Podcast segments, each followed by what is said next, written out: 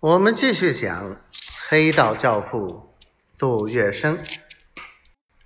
杜月笙在上海滩飞黄腾达、节节高升之时，九一八事变发生了。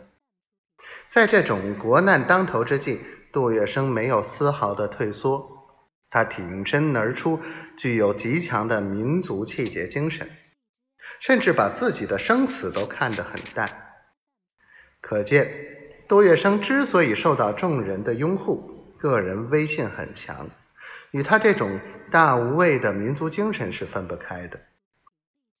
杜月笙鉴于五卅运动的时候，对于英国人采取经济抵制的策略极有成效，现在他再次建议抗日救回救国会从禁止日货入手，反发动对日本人的反抗。抗日救国会迅速的在各重要地点成立了检查所和保管所，欲请上海市民全部拒买拒卖洋货。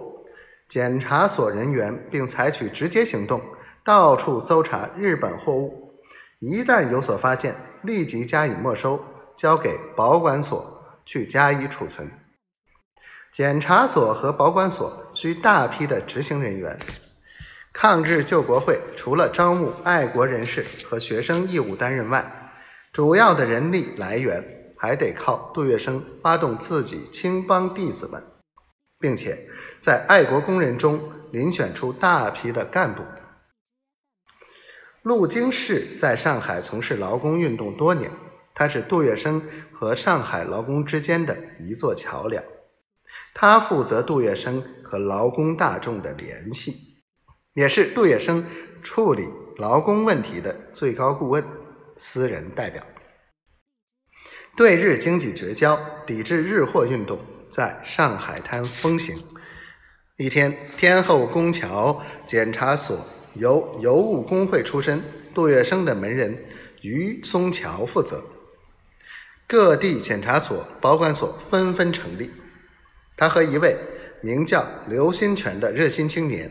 以射人射马、擒贼擒王之势，一上来便到何昌强绸布庄抄出两大箱日本棉布。于松桥吩咐跟去的检查员将这两箱东洋货充公，按照抗日救国会的规定，再送到保管所去暂行封存。与此同时，于松桥和刘新全。也回到了天后宫桥保管所，坐后好戏开锣。一，因为这两箱东洋布大有来头，它的物主便是上海市纱布同业工会理事长何昌祥的大老板，在上海商场影响力极大的陈松元。